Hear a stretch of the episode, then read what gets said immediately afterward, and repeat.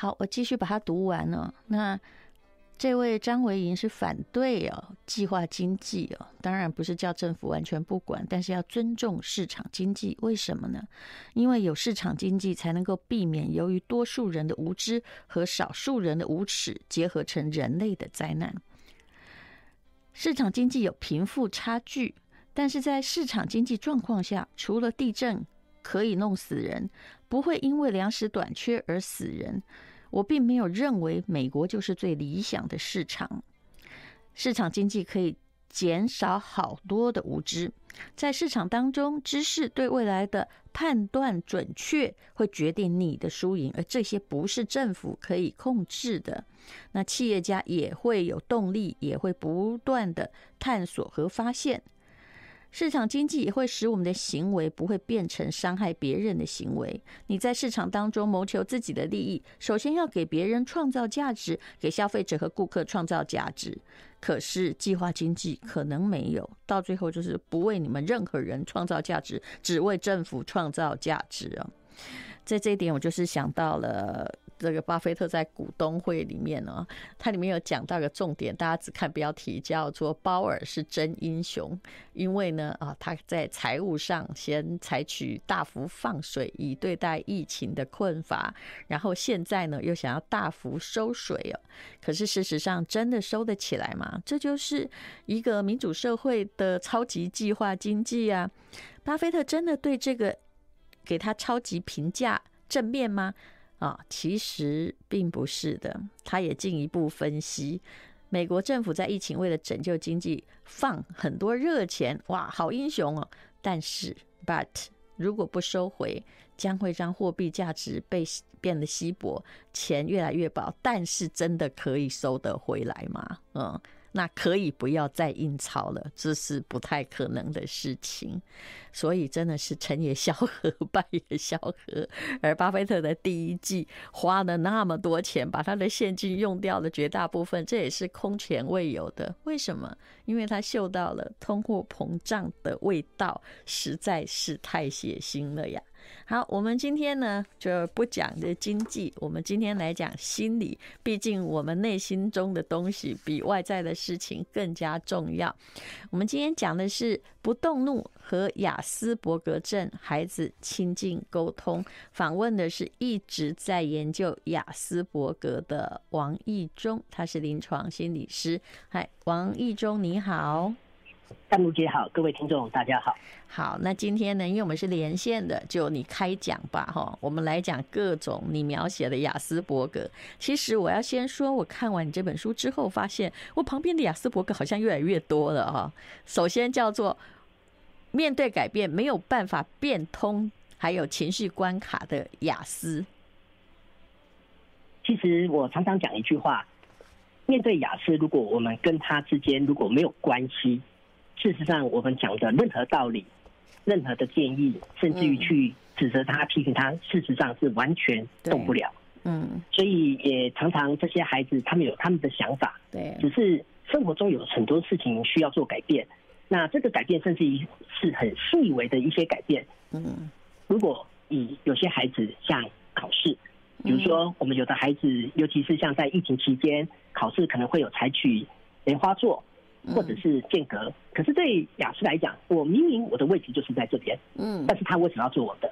他不是改，嗯，啊，对，因为对他的认知来讲，这就是我的位置，嗯，可是老师可能跟他解释了解释了许多的道理，但是这时候他听不进去，在这当中越解释，其实孩子就越在那个点上，嗯，不断的去打转，因为雅思的孩子在看待事情，他们比较没有办法全面的。嗯，他们就是只是锁定在那个点，也就是当你一直在那个点，越要跟他说，事实上一定会说出雅思。所以在这当中，也是很多老师或者爸妈觉得，你这个孩子怎么一直没有办法。就会觉得他很很欢呐、啊，可是王王一中心理师，请问这种雅思是很严重的吗？因为很多人他好像有雅思伯格倾向，但是不会对位置过度固着。哦，这里的话是这样，固着它会呈现在许多的事情上。嗯，有时候是像比如说以孩子来讲，今天可能是我的位置好，嗯，也许有的孩子在生活上，比如说今天搭电梯，这边有两部电梯 A 跟 B，嗯，他平时都很执着搭 A 这部电梯，嗯，可是现在 A 在保养维修，改成 B，他就不要。但是你可能告诉他，现在 B 不用排队，或者是你可以搭楼梯走楼梯，但是他还是很执着在 A。那很多时候的这种执着点，会让老师跟爸妈完全无法理解。嗯，也就是说，其实座位只是在这个点上，甚至有时候孩子的东西我摆在这边，你想说我把你挪过来，这样比较不会掉到桌下，但是他会非常的无法容忍、无法接受。或者有时候今天可能下课时间，只是老师想再给我五分钟，我把期中考的范围再讲一下，再交代一下。可是对他来讲不行，呃，这当中时间已经到了，嗯啊，对，所以这个点你会发现，雅思伯格症孩子在爸爸妈妈跟老师心目中，有时候你发现毛好多。是不？我有看过那种很，我我不能说是不是比较严重的，就是他妈妈哈连换个帽子都不行，嗯呃会，嗯，有些孩子会这样，甚至于有时候今天可能老师只是从眼镜改成隐形眼镜，或者是今天刘海稍微烫了一下，嗯，其实对有些孩子，他们其实是无法接受，因为他们注意的点，他们执着的那个点，其实是非常非常的敏感，嗯，所以在这当中，以我们大人来讲，又常常要他变，所以这时候为什么常常彼此之间的这个冲突，常常就一而再再而三的不断的不断的发生。所以其实跟雅斯伯格症有一个大前提，就是孩子愿不愿意接受你。我常常会讲一句话，好，也许听众可以听听看，看你们你能不能听得懂。我常常讲，关系不到，头份就到不了。嗯，当然，也许有的人听得懂，好，但是事实上，关系不到，你走国道一还是可以到头份。对，可是对有些雅思的话，他们常常有时候就卡在那边，就是我就是只有一道。国道三，一条国道三，我的想法就是这样。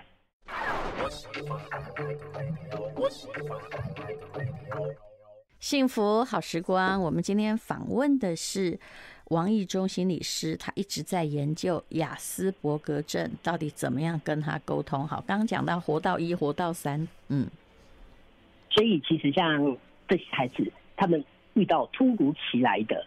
其实他们往往无法去应变，所以在跟这些孩子相处，为什么要回到沟通、回到关系？事实上，如果他愿意接受你，我们这时候就像给他一个新的硬碟，一块新的硬碟。这时候你讲的话，他这时候就比较可以全盘的把你接收过来。所以其实面对好像那个 USB 就直接插进了他的电脑这样，对，他先有关系，不然你还插不进去。而且这个关系其实大多数都是投其所好，是。所以雅斯伯格症的固着有时候会是在他的兴趣活动上。所以今天如果说这个孩子非常喜欢昆虫，这时候对于爸爸妈妈或老师来讲，如果一开始像老师，如果一开始我就到图书馆借的一些昆虫图鉴，或者是在上数学课，我有些例子就是用昆虫来去做记录。或者是在分组，甚至于跳开一般的第一组、第二组、第三组，改成蝴蝶组、螳螂组、天牛组吼。这时候其实他就会发现，哎呦，这个老师其实还真的对昆虫这么感兴趣。他这时候对你就会开始产生好奇。可是还有别人，还有别人呢？嗯哦，所以在这里的话，可能有不喜欢昆虫的怎么办？对，只是说一般孩子，一般孩子也许反应没有那么的明显，对。所以，其实在这里的话，就是关系的建立，其实可以让我们跟他之间的关系，可以从订不到票、自由席直接升等到商务舱。嗯，所以在这当中，其实雅思，你说他不好相处吗？他最难的或许是在关系的维系跟建立。但是有一个关键，就是因为这些孩子在想法上、思考上，对人事物的看待，很容易绝对的二分。是，也就是说，一开始你让他印象不好，嗯，你在他心目中黑掉，说真的，你真的白不回来，要再去改变就困难了。我这个让我感觉到，其实听起来心里也毛毛的。怎么好像很多时候我们在对待酸民，万一我们在他心中黑掉，万一就是黑掉，还不管怎样，他都看你不顺眼，他可以来解释各式各样的东西。好，那么有一种哈，就雅思有很多种，在你这本书里面嘛，有一种叫做嗯、呃，就是刚刚我们在谈论的是没有办法面对改变。你里面还提到的有一种是，卡里哈宫北料，因为我不要以为雅思都是沉默的、哦，还有宫北料啊，他永远听不到别人的声音。我是看过很多这样的大人，只是不知道他是不是雅思。那在孩子上表现的状况是什么呢？他们在话题上，因为对雅思来讲，他们只只顾着讲自己感兴趣的。同样的，有一个点就是说，因为对雅思来说，他比较少了一个能力，这个能力是比较不好，他不太能够去懂别人的感受。然后，同样的，他也不会不容易去察言观色。就是他们在解读别人的表情、眼神、语气，你的内容，事实上他会会错意。对，所以其实当他可能一直在讲，好，比如我现在一直在讲我的，但事实上其他人其实脸都已经变了，可是他这时候还是看不出来。呃，你的这个变，好，那如果说今天有小朋友说你在说啊，你在说啊，那他就继续在说，他就真的在说。对，那你有本事再说啊，就他就说，哎，你的。眼光真的不错嘞，我继续再说。所以其实在这当中，你会发现他就是一直在讲自己的。那这也是他们有时候也很纳闷，我明明在跟他们分享，但是他们为什么就都不太喜欢跟我讲话？对，所以这个是 大问题。对，王王一中，你有看大人吗？我可不可以把我老公送去给你检查一下？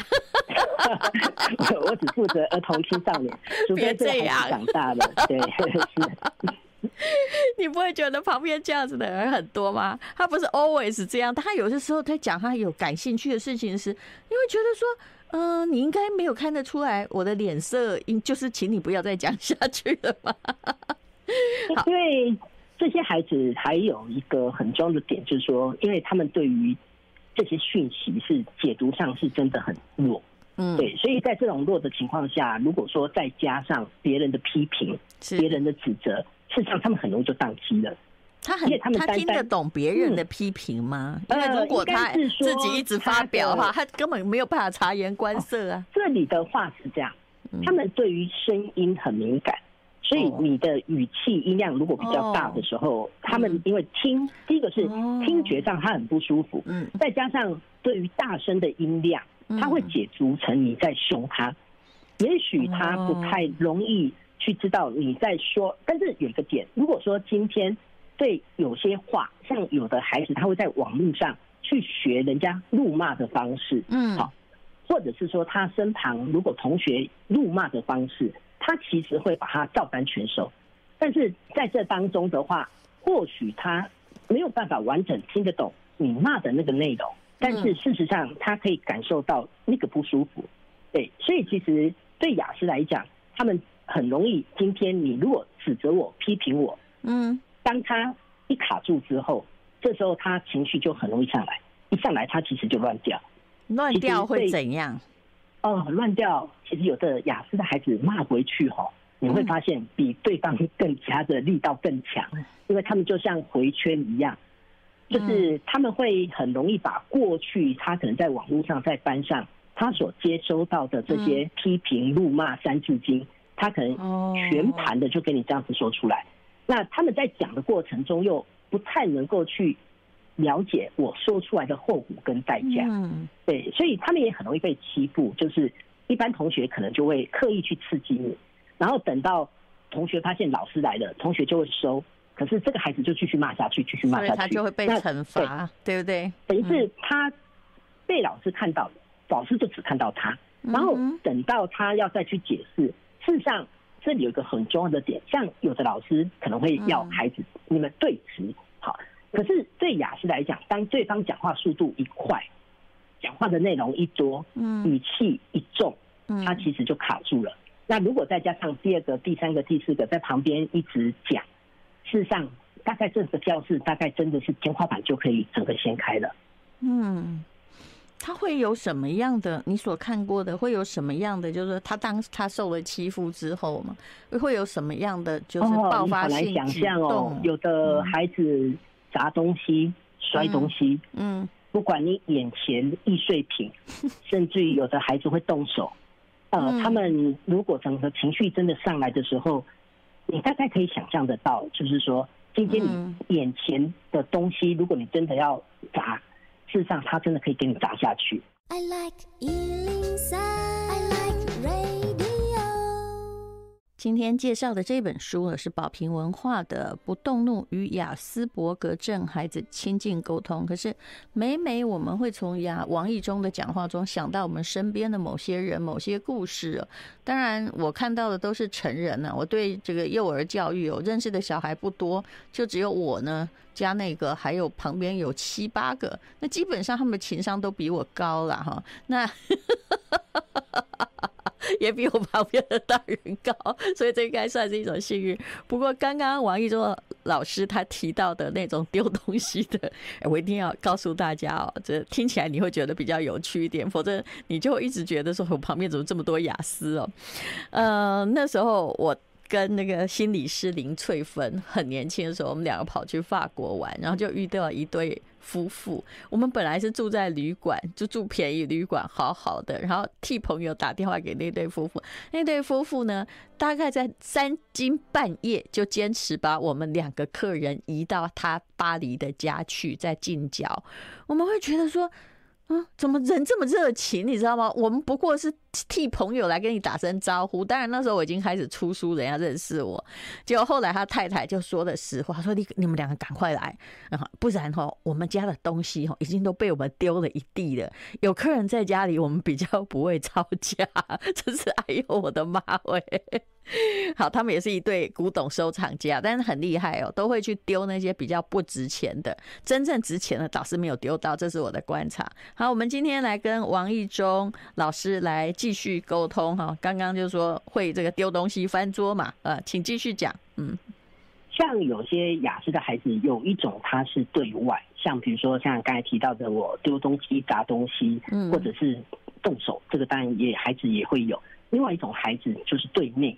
就是当这些刺激太多，我承受不住的时候，有的孩子就会开始伤害自己，嗯，甚至于做出一些比较冲动性的，可能你想要跳楼，或者是你想冲出去，哈，这个也算了，嗯，呃，其实这些孩子只要一乱掉之后，嗯，他们真的需要花很长时间才有办法再缓下来，因为我们周围的噪音会不断的，我们周围的刺激会不断的进来。那这个刺激在进来的时候，它又像回圈，又开始又开始又开始。所以其实在这里的话，像刚才戴如提到，哎，今天如果认识的人在家，可能先生可能就不会丢。而对雅思的话，他不管你是谁的，事实上这么说，其实纵使就不管你是谁，我我本来不想伤害你，我最爱你，我也弄你就对了。呃，因为他已经失去他的目光焦点或者是判断理智。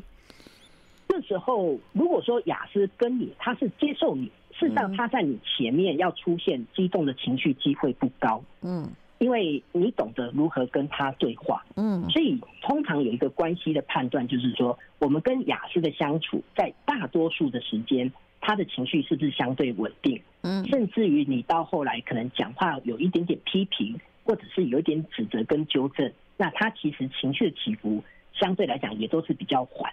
可是，如果说今天以雅思的话，你只要跟他吵过一次架，我常常会跟许多的爸妈老师讲，真的真的不要跟雅思吵架。嗯，你一次吵下去的代价真的好大。嗯，就是纵使你在户口名簿上有关系、父子关系、母子关系，但是对他们来讲，他才不甩你是谁，怎么办？这时候让我想到很多凶杀案。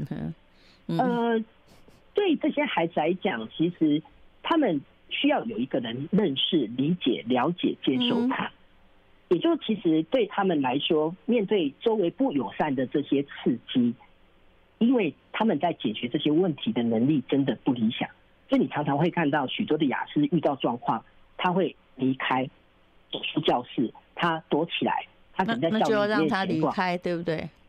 嗯，离开有一个原则，通常离开教室对老师来讲比较担心的是安全的问题。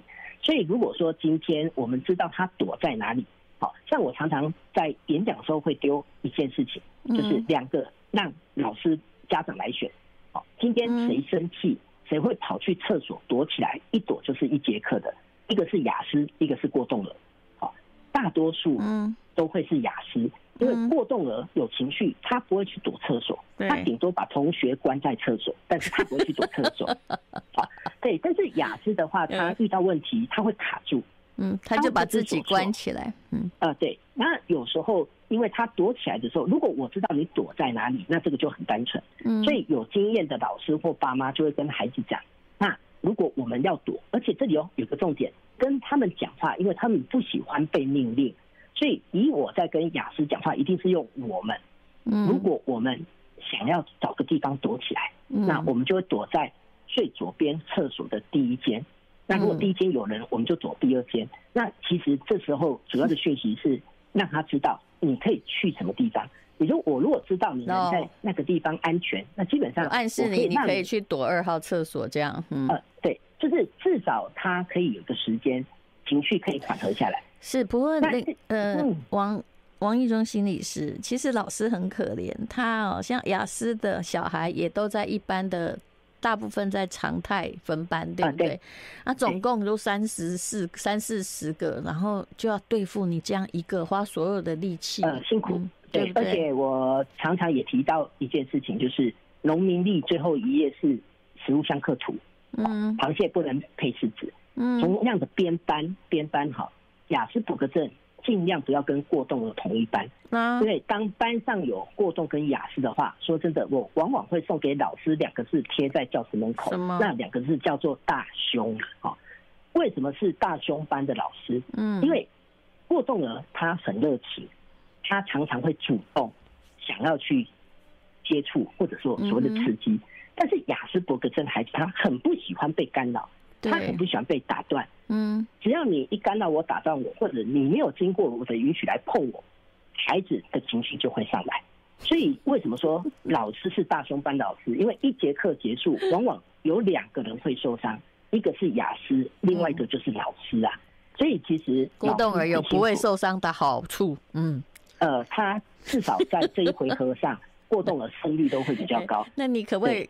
简单的告诉我们，就是请问你们学界雅思跟过动这两个到底怎么分呢、啊？因为有的雅思也很会动啊，是不是？嗯，这里的话，呃，会有很明确的区分。好，过动呢主要是自我控制。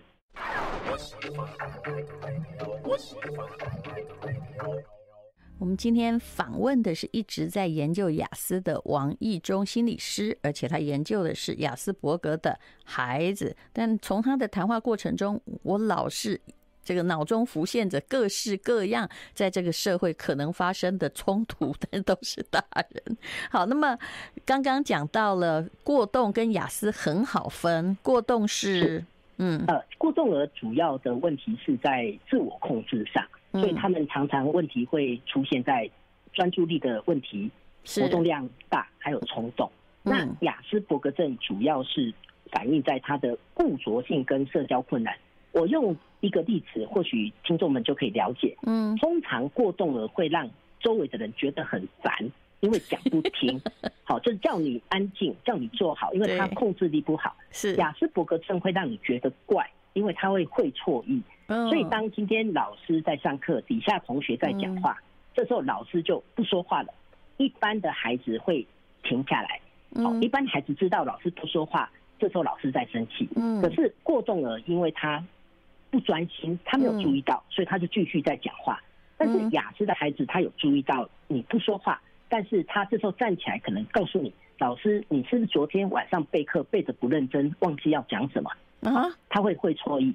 那这时候老师继续上课，好，底下继续讲话，老师可能就嗯嗯嗯，好，发出咳嗽的声音。嗯，一般的孩子可能很快的就说安静啊，老师很生气，不要再讲话。但是过动了他还是没注意到，他就继续在讲话。但是雅思可能站起来告诉你，老师，你咳嗽能不能戴口罩？不然你把感冒传染给我，我传染给我妹妹怎么办？所以你就会发现，一般过动儿他会忽略掉，他会忽略掉。别人的反应，别人的线索，嗯，但是雅思他可能有注意，嗯，但是呢，他这时候会会错意，他老是会错意的。好，那雅思里面，因为你写的这本书里面种类实在很多了哈。哦，其实这里的话有一个点哦，这些很容易都出现在同一个孩子身上啊。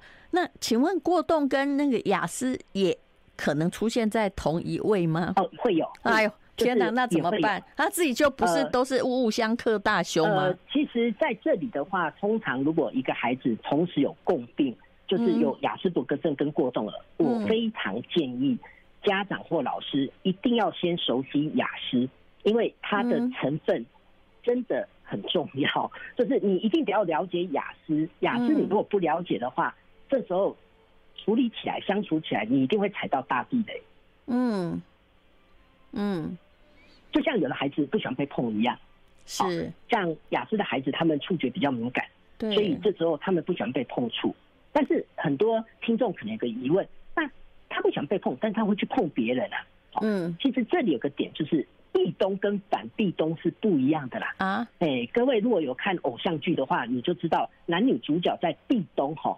就是女主角，懂对，哎，跟反壁咚是不一样的。就是说我今天我是雅思，我去碰别人，这时候我并不了解对方的感受，是。但是你来碰我，除了我触觉的不舒服之外，另外我在人际上，我在社会情绪上，我也觉得不舒服。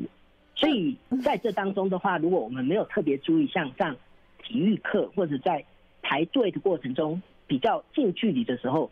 有的同学他可能就会被莫名其妙的被打，因为你已经碰到他了。这实在不公平，你知道吗？这感觉会很像，就是哎、欸，有时候你就不小心 K 到人，人家就来扁你，对不对？也不是故意的。你、呃、的话也是。许多老师会有一个疑问：难道这些孩子都不需要改吗？他们也可以。是啊，对，好。可是你不改的话，你未来很糟糕哎。呃，他们是真的需要改变，他们一定要改变。怎么改？但是这里有一个关键，就是他们的改变需要时间，而且要让他改变，有一个前提是他接受你。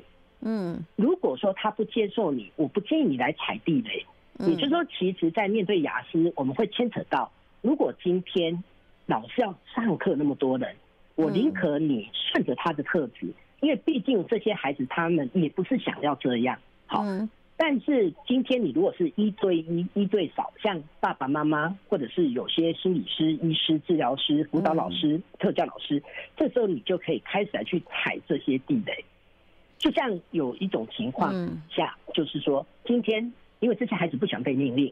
那老师在课堂上，如果你有习惯用命令的方式，你等于是不断在踩，哦，不断在踩他。那这时候 我们就会变成说，改变说话的方式，嗯，改变跟他说话方式。我常常会讲，今天我们如果懂得跟雅思相处，懂得跟他讲话，事实上你在各行各业你都会很发达，因为你很容易去判断这个人如何跟他对话。所以其实前面提到。跟雅思相处的话，尽可能用我们来替代。好，比如说今天孩子很吵，很多老师都会讲你不要讲话，可是这时候只会让他情绪跟上来。嗯，那这当中的话，一般建议就是我们安静。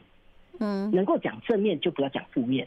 好，比如说不要乱按电梯，那我可能告诉你，我们站在这边，不要超越黄线，我们站在黄线后面。所以其实跟雅思相处，十句话里面。最好十句话都是比较正面的话，因为你正面的话，他也会解释错误。但是你只要有一句负面的话，他整个就会聚焦到那里。可是群体生活很难，那这些雅思以前呢，一定也有雅思嘛？他们长大之后从军怎么办？他不是变军营牺牲者吗？非常辛苦。嗯，事实上，对许多的妈妈也会遇到一个困难，就是以前跟先生相处，不知道先生是雅思，等到。孩子出生之后，老师怀疑他是雅思，到医院就诊，后来才会发现，看看先生，看看小孩，看看先生，看看小孩，才发现买大送小。嗯，事实上，常常一个家庭里面会有所谓的大雅思跟小雅思。那请问那个爸爸会有什么状况哈？哦，为什么会让他发现买买大送小？嗯，呃，其实婚前大家都看不出来。事实上，亚斯伯格症在社会上会有很多。亚斯伯格症的孩子在社会上，其实他们会有好的学历，嗯，他们有好的工作，嗯，所以其实，在这些成长过程中，甚至于雅思在跟你约定事情的时候，他也是说到做到，甚至在跟你约会的时候，他眼睛也不会去乱看别人，哦，可能甚至于也不太看你，所以其实，在婚前你都会觉得这个先生这个男朋友其实条件真的很好。嗯，对，就是你会发现这个先生条件很好，但是一结婚之后，你就发现相处起来其实就不一样了。嗯，这也是许多妈妈其实卡在中间非常非常煎熬的事情。但是这时候，通常大雅思年纪大了，通常就由他自己来面对的，大部分就会把注意力放在小雅思身上。所以这个妈妈真的很可怜呢，而且这状况看起来 挺多的啊，是不少。是，怎么这母亲如何寻找出口呢？这是另外一个议题了。啊，好，所以无论如何，你要对他们不要动怒。那你发现他不喜欢被命令，就不命令他。总而言之，大人就是要好好的沟通，对不对？沟通多少会让我们了解这个孩子长大没不会自然好嘛？哈。呃，基本上这些孩子如果经过陪伴训练，他们其实有些会很好的适应跟改善，甚至你到后来会发现都看不出来哦。对，因为他们的社交是可以社会化的。嗯，经过训练的时候，所以看雅思的社交，请记得看第一次，嗯第一次最接近他，第二次、第三次很多都是可以学习的。嗯，但他们个好处了，一旦喜欢你，就会喜欢你，这样应该也比较不会外遇吧？哦，呃，对，如果他真的接受你的话，好，今天非常谢谢王一中，他带来不动怒与雅斯伯格症孩子亲近沟通，谢谢你。I like 103